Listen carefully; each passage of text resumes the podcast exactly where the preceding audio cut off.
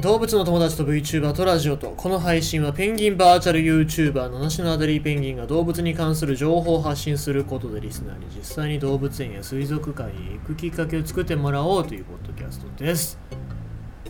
まあウイルスもそうなんですけど鳥のインフルエンザ鳥インフルエンザがちょっと大変ですね。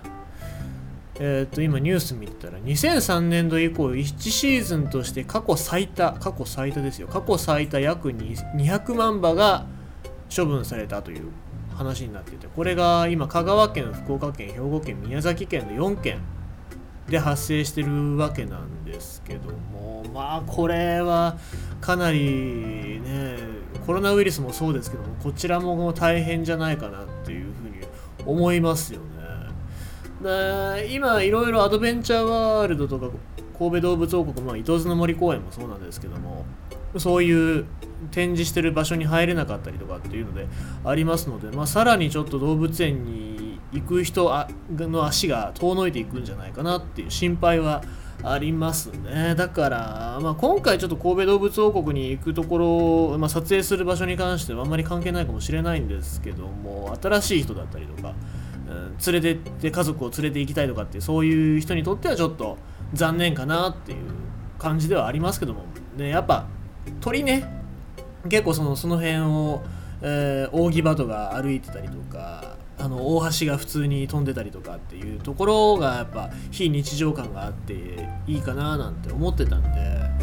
でそういうところ以外のね、場所もちょっと見てでその分他の動物を見る時間が増えるっていうふうに考えればプラスじゃないかなっていうふうに僕は思いますのでぜひ、まあ、動物園見れないかもしれないですけどもそういう鳥類、まあ、特に水鳥あたりはねペンギンも含めてですけども。でも、まあ、近くにいなくても遠くから見ることはできます。おそらくできるところもあると思いますからね。そういうところだったり他のところを見てみてはいかがでしょうかと。そういう話でございます、はい。まあ、今日は一つこれで話しましたけども。2つ目ということになりますかね、まあ、2つ目が本題なわけで動物のお話をしますがえっ、ー、とイギリスでは白鳥は王室扱い駅に侵入した2羽の白鳥を追い出すのに悪戦苦闘する駅員たち。これ初めて知ったんですけどもイギリスイギリス国内では、まあ、所有者がつ所有者を示すタグっていうのが足について鳩なんかでも結構ありますよね。伝書バトなんかが。たまにあ伝書バトだっつって足になんかタグついてるのは伝書バトなので誰かの鳩なわけなんですけどもそういうタグがついてない白鳥については全部イギリスではエリザベス女王の所有物だということで管理されてるらしくて、まあ、みんなタグがついていない白鳥は全部王室の白鳥ということになるわけです。へえってまあちょっとこれは後々話しますけども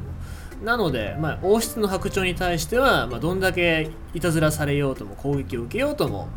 まあ、やっぱりイギリスの新指導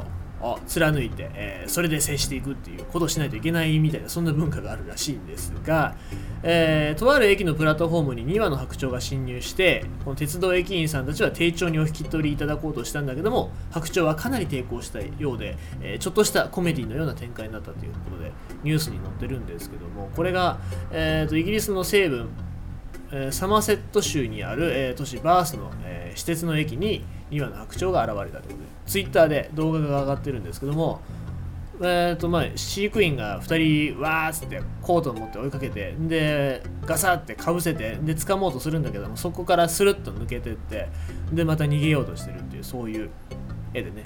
でまあ2羽いたらしくてもう1羽は普通にもう捕まっちゃってるんだけどもう1羽がすごい大変性格の難しいやつだったみたいで、えー、そんでまあ、じりじりと出口の方に誘導してでなんとかお引き取りいただいたっていうそういう動画なんですけども、まあ、なんでこんな網かなんかでガサって捕まえりゃいいじゃんってそういうわけにはいかないんでしょうね。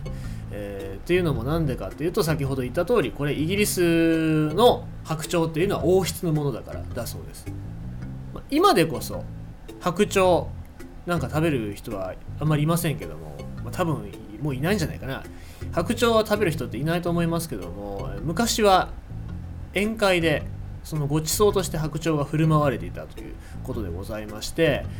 この白鳥を食べるっていうのが非常に名誉なことだということで、まあ、その王室から国民だったり組織っていうのは白鳥を所持するための権利を、まあ、あなたに白鳥を飼育する権利を所持する権利を与えようみたいなそういうなんかあれとして白鳥を飼育する、まあ、所持する権利を